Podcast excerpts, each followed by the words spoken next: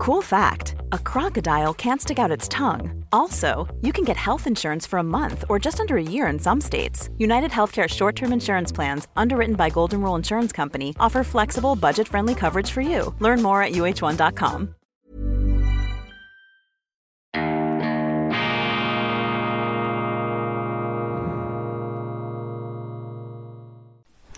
Grüezi miteinander. Einen wunderschönen guten Morgen, meine sehr verehrten Damen und Herren. Ich begrüße Sie herzlichst bei Weltwoche Daily, die andere Sicht. Unabhängig, kritisch, gut gelaunt am Montag, dem 27. Juni 2022. Ich hoffe, Sie hatten ein wunderschönes Wochenende. Meine letzte Woche war ja ziemlich verrückt. Ich äh, war in Dubai, ich habe eine Kunstausstellung dann wieder zurück in der Schweiz bestaunen dürfen und am Donnerstag schließlich der Höhepunkt, das erste Weltwoche Laser Golfturnier in Andermatt, übrigens zu Dubai, die Auflösung kommt dann schon noch und zwar bald. Bald werde ich hier enthüllen, worum es da ging, lassen Sie sich überraschen. Weltwoche, Golfturnier in Andermatt für Leser. Für mich absolut beeindruckend. Ganz herzlichen Dank allen Beteiligten. Wir hatten eine internationale Gästeschar an Weltwoche-Lesern. Eine Frau ist eigens mit dem Auto aus Dresden acht Stunden angereist. Wir hatten Unternehmer aus Köln, Ulm, Österreich. Ähm, wir, ähm, jemand ist aus Thailand eigens eingeflogen. Bernhard Russi, der Olympiasieger, die Sport- und Skilegende, der Andermatter, der aus dem Gotthard heraus die Welt erobert hat, zuerst selber als Skifahrer, dann als Designer von Skipisten, seines Zeichens Präsident des Golfclubs, eines der äh, schönsten Golfplätze auch äh, der Schweiz, sagt man. Ich kann das leider nicht äh, bestätigen, äh, weil ich den Golfplatz schlicht nicht gesehen habe. Ich war ja nicht zugelassen, ich war im Anfängerkurs. Ich musste zuerst einmal lernen, wie man diesen Golfschläger in der Hand hält. Aber das Golf war gar nicht so wichtig. Man hätte auch wandern können. Nichts gegen Golf. Ich bin jetzt allerdings Landhockey-Spieler und Tennisspieler.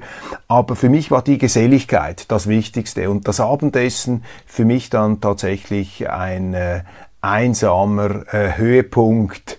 Ähm, fantastisch, in diesem Kreis äh, von Leuten einfach offen diskutieren zu können. So interessant, was da an unterschiedlichen Lebenserfahrungen und Perspektiven zusammenkam. Wir werden auf jeden Fall so einen Anlass wiederholen. Und auch Andermatt, das hat ganz genau gepasst. Gotthard, diese Gegend vom Unternehmer Sami Saviris, vom Ägypter, äh, touristisch entwickelt mit großer Liebe und auch Akribie, Detailgenauigkeit zum Funkeln gebracht. Dieses Andermatt, eine der vielen Perlen in der Schweiz.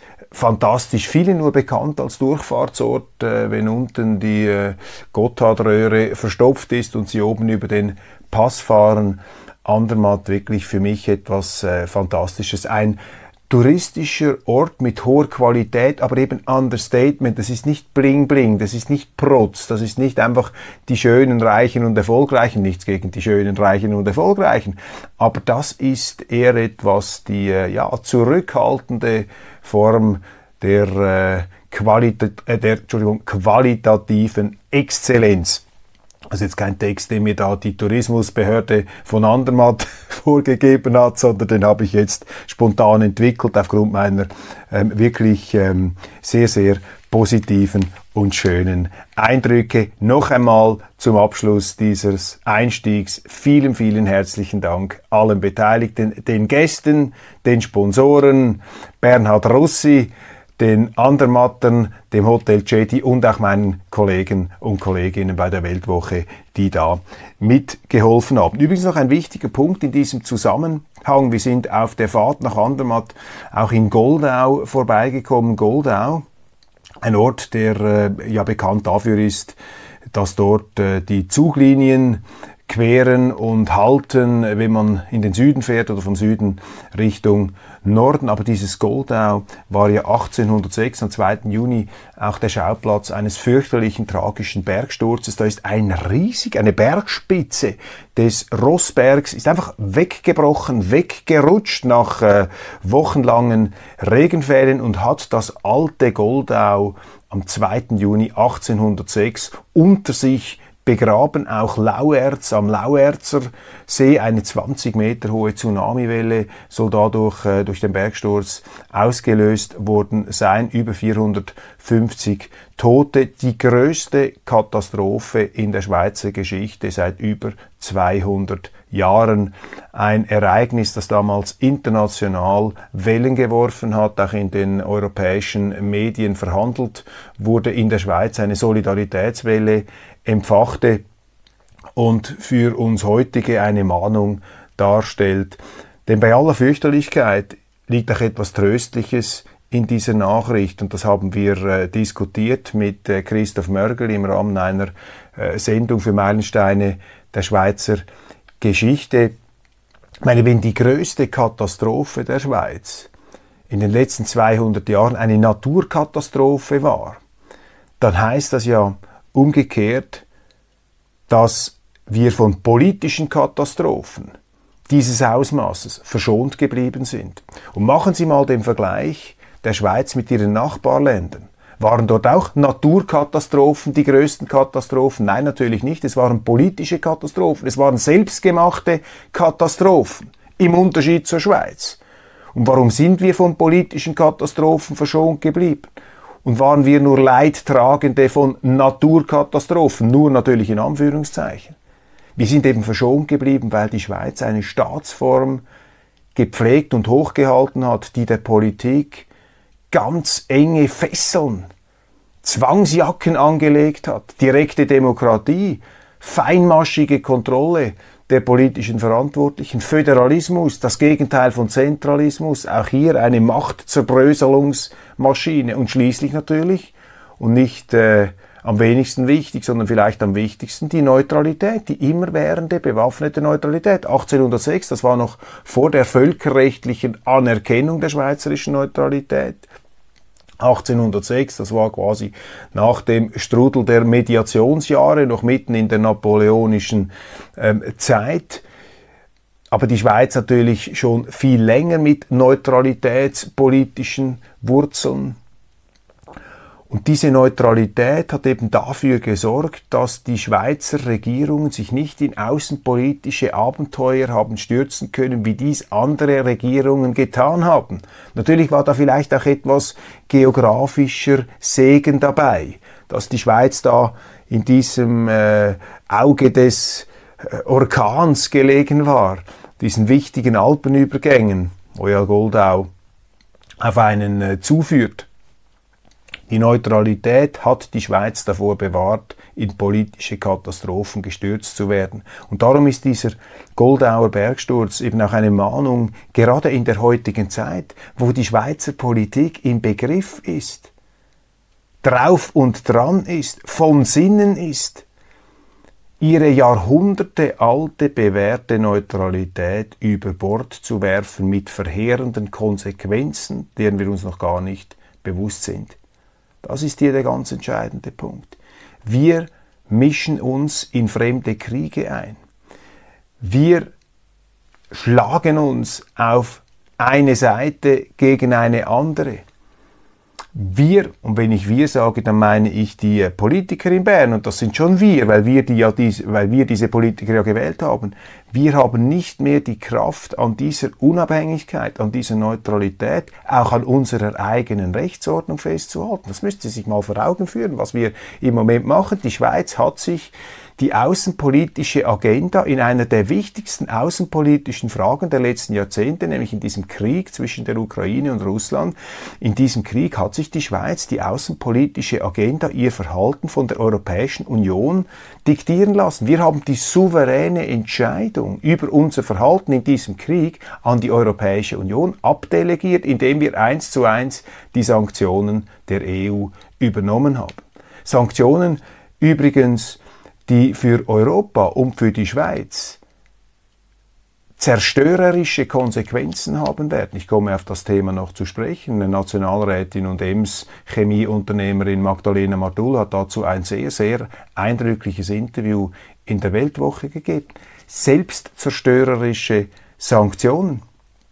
Und im Bundesbern versucht man sich ja immer einzureden, dass das Ganze harmlos sei, dass das äh, fast schon hygienisch präzis ähm, sei, dieses ganze Sanktionsregime, das man da aufgezogen habe. Das stimmt natürlich nicht, selbst ähm, zum Beispiel bei diesen willkürlichen Sanktionen gegen einzelne Russen, gegen russische Unternehmer.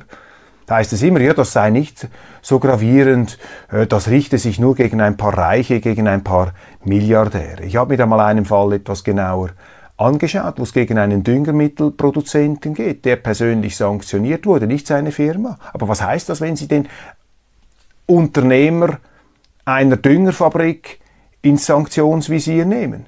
Das bedeutet natürlich, dass diese Firma toxisch wird. Die Lieferanten machen nicht mehr mit. In bestimmten Ländern werden dann die Fabriken stillgelegt. Die Düngemittelfabrikation ähm, stockt, ähm, kann nicht mehr funktionieren. Die Lieferketten fallen auseinander. Dünger fällt aus. Das heißt, das Getreide äh, nicht produziert werden kann. Das heißt, dass irgendwo Leute Hunger, hungern werden, denn ohne die Getreideproduktion kann die Menschheit nicht ernährt werden. Eine Menschheit, die aufgrund von landwirtschaftlichen Revolutionen heute auf eine Zahl von 7,8, 7,9 Milliarden angewachsen ist. Und wenn man da einfach mit einer Sanktionspolitik Düngerfabriken ausschaltet und sich dabei einbildet, dies nicht zu tun, weil man ja nur, weil man ja nur in Anführungszeichen den Unternehmer sanktioniert, dann zeugt das von einem Realitätsverlust, der heute in Bern also wirklich grassiert. Und äh, wir werden in den kommenden Tagen an der Außenpolitischen äh, Kommission über diese Fragen sicher auch wieder diskutieren. Das lässt sich in der äh, heutigen Zeit nicht vermeiden und ist auch wichtig. Kurzum, ich will das hier nicht zu lange machen zum Einstieg. Dieses ganze Erlebnis in Andermatt, der wunderschöne äh, Leser, äh, die Leserveranstaltung, dann aber auch die Reise Goldau, Bergsturz, das hat mir schlagartig ins Bewusstsein gerufen, dass die Schweiz heute ähnlich wie dieser Rossberg, wo Millionen von Kubikmetern Gestein zu Tal gerast ist, dass die Schweiz auch irgendwo an einer Abbruchkante steht heute. Und dass wir unglaublich aufpassen müssen, also wir sind schon mitten, mitten dabei, dass wir unglaublich aufpassen müssen, dass wir das nicht kaputt machen, was unsere Vorfahren hier aufgebaut haben, übrigens leidensvoll und unter großen Opfern aufgebaut haben. Das Interview, das ich hier äh, bereits äh, duschierte, Europa muss mit Putin verhandeln, dies die Forderung von Magdalena Martullo, eine Forderung, die Ihnen vertraut vorkommt als regelmäßige Zuschauer dieser Sendung, aber wichtig, dass es jetzt eben immer mehr und auch andere Persönlichkeiten ausspre aussprechen. In der Neuen Zürcher Zeitung Magdalena Martula Blocher warnt mit drastischen Worten vor den Folgen einer Gasmangellage. Die Sanktionen des Westens gegenüber Russland schadeten vor allem der EU, sagt die Unternehmerin und SVP-Politikerin im Gespräch mit Christina Neuhaus. Eine schonungslose Standortbestimmung der Unternehmerin, der Erfolgsunternehmerin der Ems äh, Chemie. Sie zeigt zuerst auf, wie diese, was die Bedeutung dieser ähm, verminderten Gaslieferungen aus Russland nach Deutschland sind, dass dadurch die ganze deutsche Volkswirtschaft im Kern bedroht wird. Und wenn die deutsche Volkswirtschaft wankt, dann wankt natürlich die ganze Europäische Union. Frau Martulla sagt, dass es im Bereich des Möglichen liegt dass Deutschland implodieren könnte. Und wenn Deutschland in Schwierigkeiten, in, in den Abgrund stürzt, dann ist natürlich der große Zahlmeister der Europäischen Union nicht mehr auf dem Posten und das hätte dann gravierende Konsequenzen auch für die EU natürlich verheerende Konsequenzen. Und obwohl sie eine Kritikerin der Europäischen Union, vor allem auch eines Schweizer EU-Beitritts ist, äh, wäre das natürlich eine Katastrophe. Abgesehen davon hängt die Schweiz am Stromnetz Deutschlands und dieses Stromnetz in Deutschland hat keinen Bestand, wenn nicht ausreichend Gas aus Russland kommt. Man hat nicht die Möglichkeit, das kurzfristig zu ersetzen. Ähm, die Behauptung, dass man das tun könne, ist reines Wunschdenken. Das sind Luftschlösser, die da aufgetürmt äh, werden. Und wir sehen jetzt schon aufgrund der Preisentwicklung, dass das Gas knapp und knapper wird. Das ist eine Inflation, die aufgrund einer auch, ähm, aber nicht nur sanktionsgetriebenen zusätzlichen Verknappung dieser Rohstoffe stattfindet. Ist aber nicht erst seit dem Ukraine-Krieg der Fall ein wichtiger Faktor in diesem Zusammenhang natürlich auch die Energiewende, die eben nicht nachhaltig ist, weil man dort leichtsinnig bewährte Energieträger wie die Kernenergie einfach abgewürgt, abgestellt hat, im Irrglauben, diese Kernenergie ersetzen zu können durch sogenannte erneuerbare Energien. Das ist nie und nimmer der Fall und jetzt die brutale Quittung durch diesen Krieg, den niemand ähm, erwartet hat. Eine Lösung ähm, sieht Frau Martullo nur darin, dass der Westen aufhört, sich auf Waffenlieferungen und Sanktionen gegen Russland zu konzentrieren, sondern dass man anfängt, mit äh, Präsident Putin wieder Gespräche zu führen um die Stromversorgung in Europa sicherzustellen. Dieses reine Sanktions- und Konfrontationsgetöse sei kontraproduktiv. Das natürlich hat in der äh, NZZ und auch in anderen Medien einen Aufschrei ausgelöst. Das wollen die Schweizer Journalisten überhaupt nicht hören, aber das sind eben ähm, Signale aus der Wirklichkeit. Einer Unternehmerin, die ganz genau weiß, was das bedeutet, wenn eben eine gesinnungsmäßige und eine rein gesinnungsmäßige, unverantwortliche Gutmenschenpolitik hier Regie führt bei diesen wichtigen Fragen. Was tun mit Viktor Wechselberg? Schweizer Firmen würden den mit Sanktionen belegten Großaktionär aus Russland gern loswerden, aber der Magnat hat wenig Grund zur Kooperation. Das ist ein ganz tragisches Kapitel, wie die Schweiz auch hier einen ihrer großen Standortvorteile abfackelt durch die 1 zu 1 Übernahme der Wirtschaftssanktionen aus ähm, der Europäischen Union. Man hat ja auch diese Sanktionsliste gegen einzelne angeblich russische Unternehmer. Ist ja auch ein Witz, wie der russische Unternehmer Viktor Wechselberg ist ja äh, von Geburt her ein Ukrainer. Also man hat diese Sanktionsliste einfach übernommen aus der Europäischen Union, gar keine eigene Due Diligence gemacht.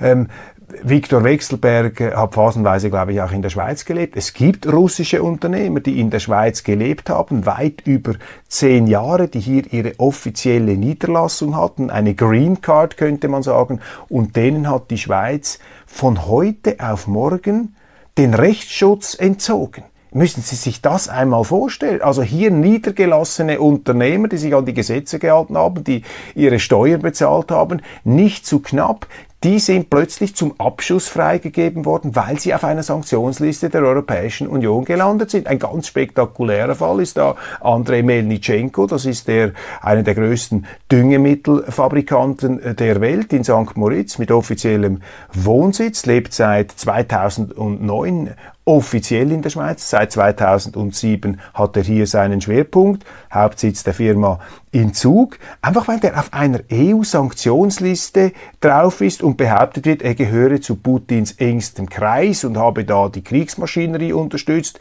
was bei einer sorgfältigen Prüfung der Fakten überhaupt nicht stimmt. Der ist auf dieser Sanktionsliste gelandet, ohne dass die Schweiz ihm die Möglichkeit gegeben hätte und anderen angehört zu werden. Das sind rechtsstaatliche Skandale, meine Damen und Herren. Und stellen Sie sich einmal vor, was das für ein Signal in die Welt hinaus bedeutet. Die Schweiz, immer bekannt dafür, äh, für die Stabilität, für die Neutralität, für den Rechtsstaat, für ihre Gesetzestreue, wird hier plötzlich fremdbestimmt, delegiert diese wichtigen Entscheidungen an die Europäische Union. Das ist zu korrigieren und wir haben bald die Möglichkeit, zumindest einen Teil davon zu korrigieren, wenn die SVP die ähm, Neutralitätsinitiative voraussichtlich im Herbst lancieren wird. Ich werde Sie dazu auf dem Laufenden halten. Dann die Weltwoche-Enthüllung von Christoph Mörgeli gibt zu reden, Alain Berset und das Berner House of Cards.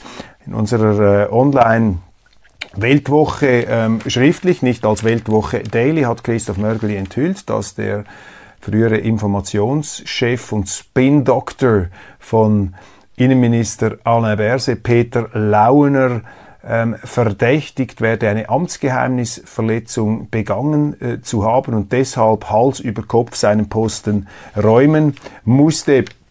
Für mich, ich will ihm da nicht zu nahe treten, war Peter Launer im Grunde während der letzten beiden Jahre eine wandelnde Amtsgeheimnisverletzung. Man hat das äh, immer wieder äh, beobachten können, wie er da flanierte durch die Wandelgänge des Bundeshauses mit aufreizender Offensichtlichkeit zusammen mit Journalisten, vor allem der Ringier-Gruppe. Und ähm, es war wohl kein Zufall, dass genau diese Journalisten dann jeweils haarklein darüber informiert waren, was Alain Berset an seinem berühmten Corona Pressekonferenzen von sich gab. Gut, ich kann das auch nicht belegen, ob jetzt Peter Lauener da die Quelle war, aber da hat das also geronnen aus diesem Departement. Das war eine institutionalisierte Amtsgeheimnisverletzung. Und wenn Sie Informationschef sind in einem Departement, dann sind Sie ja verantwortlich dafür, ähm, dass Sie die Informationen kontrollieren. Und hier hat wirklich also ein Dauerfluss von vertraulichen Vorabinformationen stattgefunden zwischen dem Departement Berset und den Redaktionen des Ringier Verlags. Im Gegenzug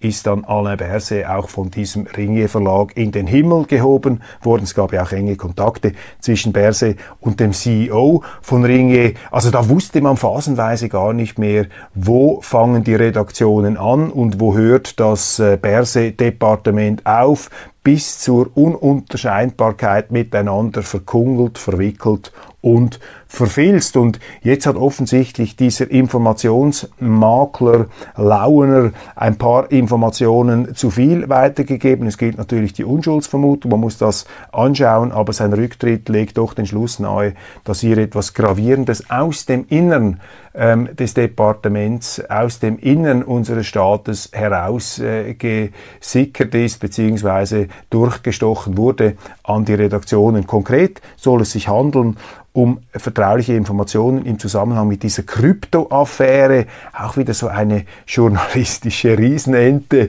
die da bewirtschaftet wurde, um eine Chiffrierfabrik, Chiffrierfirma in Zug, die dann beschuldigt wurde, im Kalten Krieg da einseitig äh, die Maschinen manipuliert zu haben. Ganz in den Medien hochgekocht mit dem Ziel, die damals tätigen bürgerlichen Bundesräte in Misskredit ähm, zu bringen. Und nun also soll dieser Peter Launer Informationen im Zusammenhang mit der Kryptoaffäre aus der sogenannten Geschäftsprüfungsdelegation des Parlaments ähm, an die Medien weitergereicht haben. Dies im Rahmen einer Intrige gegen den Informationschef von Ignazio Gassis, Markus Seiler, einem früheren Nachrichtendienstmann. Die Nachrichtendienste der Schweiz standen bei dieser Kryptoaffäre eben auch am Pranger. Also eine Art Fehde zwischen diesen beiden Departementen und der NZZ-Vergleich House of Cards ähm, ist da wirklich nicht allzu weit hergeholt. Da geht's also schon äh, ziemlich machiavellistisch zu. Die Finsterlinge der Macht habe ich dazu getwittert, äh, passend zu einem Bild, das da ähm, gezeigt wurde in dieser entsprechenden ähm, Ausgabe. Der Eindruck, der da entsteht, ist einfach der einer Behörde, die offensichtlich mit einem sehr ausgeprägten Konkurrenz- und Wettbewerbswillen sich aktiv darum bemüht, andere Departemente, andere Bundesräte in ein schiefes Licht zu stellen. Also eine außer Kontrolle geratene bundesrätliche Machtmaschine, könnte man sagen. Und natürlich stellt sich die Frage, was hat ähm, Bundesrat Alain Berset äh, gewusst? Wenn er nichts gewusst hat, ist er immer noch verantwortlich, denn Peter Launer war einer seiner wichtigsten Mitarbeiter. Das Ganze ziemlich ungemütlich und äh, das zeigen jetzt auch die vielen Berichte, die übers Wochenende erschienen sind. Normalerweise versuchte die Konkurrenz, wenn die Weltwoche etwas aufdeckt, das Ganze eher etwas klein zu fahren. Und bei Alain Berset sowieso, da hat man sich ja fast schon nibelungentreu hinter diesen äh, Corona-Minister gestellt. Jetzt also bekommt das Denkmal doch sichtbare ähm, Risse. Was haben wir sonst noch? Vielleicht noch ein Blick über die Landesgrenzen. Islamistenanschlag in Oslo in einem Queer Club. Eine fürchterliche Mordtat. Da ist ein Islamist, äh, offensichtlich zusätzlich auch noch äh, verwirrt, mit Waffen in einen äh, Schwulenclub gegangen in Oslo und hat dort wahllos um sich ähm, geschossen. Das ist auch wieder so eine Facette. Man wird das jetzt natürlich herunterspielen und sagen, ja, der Mann war geistig verwirrt, er hatte psychische Probleme. Mag alles sein. Aber das sind für mich, wenn Sie einfach Symptome einer verfehlten Migrationspolitik. Und wenn Sie Leute aus ähm, weit entfernten Kulturkreisen in die Schweiz holen, nach dem Motto, wir schaffen das, dann ähm, übernehmen sie sich, dann blendet man eben nur allzu oft aus, dass da Menschen kommen mit ihren Prägungen, mit ihrer Herkunft und die haben dann vielleicht eben große Mühe, sich hier zurechtzufinden. Und diese psychischen Probleme, die dann, die dann wieder vorgeschoben werden, wenn es sich um einen solchen Vorfall handelt, diese psychischen Probleme sind natürlich auch die Folge einer Migrationspolitik der Verantwortungslosigkeit, die Leute gleichsam umtopft von einem Kulturkreis in den anderen, in der Annahme, dies sei von allen Beteiligten leicht zu bewältigen. Und man muss hier einfach sehr, sehr sorgfältig ähm, umgehen. Ich bin nicht gegen Migration. Ich bin äh, ein absoluter Verfechter auch unserer Asyltradition. Aber ich glaube, man muss hier ehrlich sein und man muss mit Maß vorgehen und man muss sich auch immer die Frage stellen, wer kommt hier? Wen bringen wir in unsere Breiten?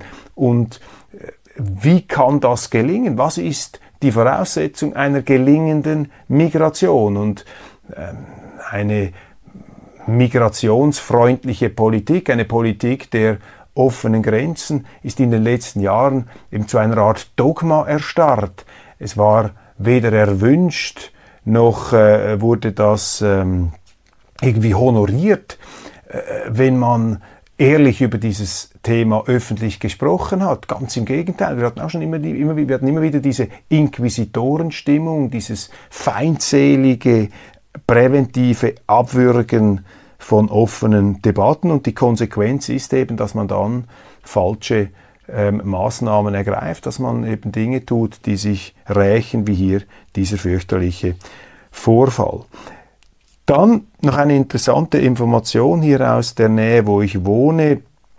In der Gemeinde Herliberg am Zürichsee gibt es offensichtlich, äh, behaften Sie mich nicht auf die ganz exakte Zahl, 60 bis 90 E-Mobile. Und das bei einer äh, doch beträchtlichen Bevölkerungszahl und Herliberg ist eine der reicheren Gemeinden im Kanton Zürich, Zürich und dass es dort nur 60 bis 90 Teslas, also Elektroautomobile gibt, das finde ich bemerkenswert. Und aus äh, Kreisen der örtlichen ähm, Verwaltung hören wir, dass wenn es mehr Elektromobile wären, das Stromnetz zusammenbrechen würde. Und das ist auch wieder so ein tabuisiertes ähm, Feld. Wir werden ja jetzt vollgedröhnt mit der Forderung, man solle umsteigen auf Elektroautos, weil die fossilen Energien sowieso ein Auslaufmodell seien, weil man damit die putinsche Kriegsmaschinerie unterstütze und dieser ganze Krieg wird ja auch noch in diese ideologische Erzählung hineingebaut, um die Leute ähm, umzupolen auf Elektroautos. Man muss ja einfach ganz klar sehen, wir haben gar nicht den Strom, um all diese Elektromobile zu versorgen. Also die, Elekt die Elektromobilität könnte dann sehr bald zu einer Elektroimmobilität werden. Und wenn der Strom zur Neige geht, dann ist ja klar, dann sind die ersten, die äh, stehen bleiben, sind dann diese Elektromobile, neben vielem anderen, neben dem Handynetz, neben dem Internet, das dann alles zusammenbrechen wird. Auch andere äh, äh Fragen äh, kommen dann natürlich auf. Und diese Strommangellage ist ja aufgrund der Energiepolitik und jetzt dieses Kriegs in der Ukraine, der Sanktionen, wieder ein sehr, sehr akutes ähm, Thema geworden.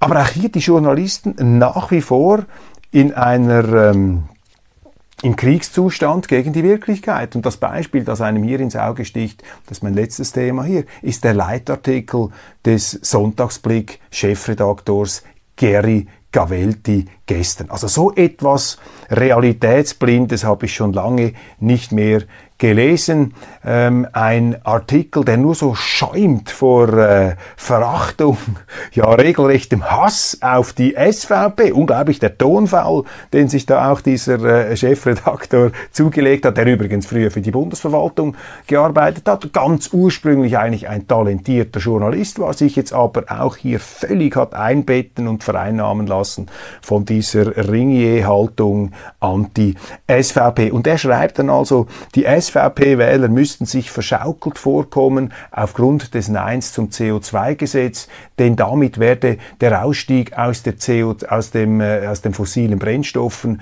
vermindert und der Übertritt ins Nirvana der Erneuerbaren, das ist jetzt meine Wortwahl, äh, der Übertritt ins Nirvana der Erneuerbaren sei da hinausgezögert worden. Und diese Energiepolitik der SVP sei krachend gescheitert. Das sehe man auch daran, dass die Forderung jetzt die Mineralölsteuer zu, zu senken völlig äh, an den Wirklichkeiten vorbeigehe, gemäß äh, Geri Gavelti, denn äh, man beobachte ja, dass diese ähm, äh, Abgabensenkungen zum Beispiel in Deutschland einfach dazu führen würden, dass die, ähm, äh, die Ölkonzerne mehr Gewinn machen. Ich meine, was ist das für ein absurdes Argument? Erstens, wenn Sie die Abgaben senken, ist natürlich logisch, dass der, die Belastung zurückgeht, dass die Preise ähm, fallen müssen. Ist ja logisch, weil sie haben ja auch einen Wettbewerb unter den Ölkonzernen, dass die dann, je nachdem, wenn sie die Preise eben tiefer ansetzen können, haben sie einen Wettbewerbsvorteil, das ist klar. Aber der viel größere Denkfehler, den er macht, besteht ja darin, dass durch das CO2-Gesetz diese fossilen Brennstoffe noch mehr verteuert worden wären. Das heißt also, indem man, indem der Stimmbürger dieses CO2-Gesetz zu Fall gebracht hat, hat er wenigstens dafür gesorgt, dass dieser Aufpreis, diese Inflation, diese künstliche vom Staat äh, vorangetriebene Inflation nicht stattgefunden hat.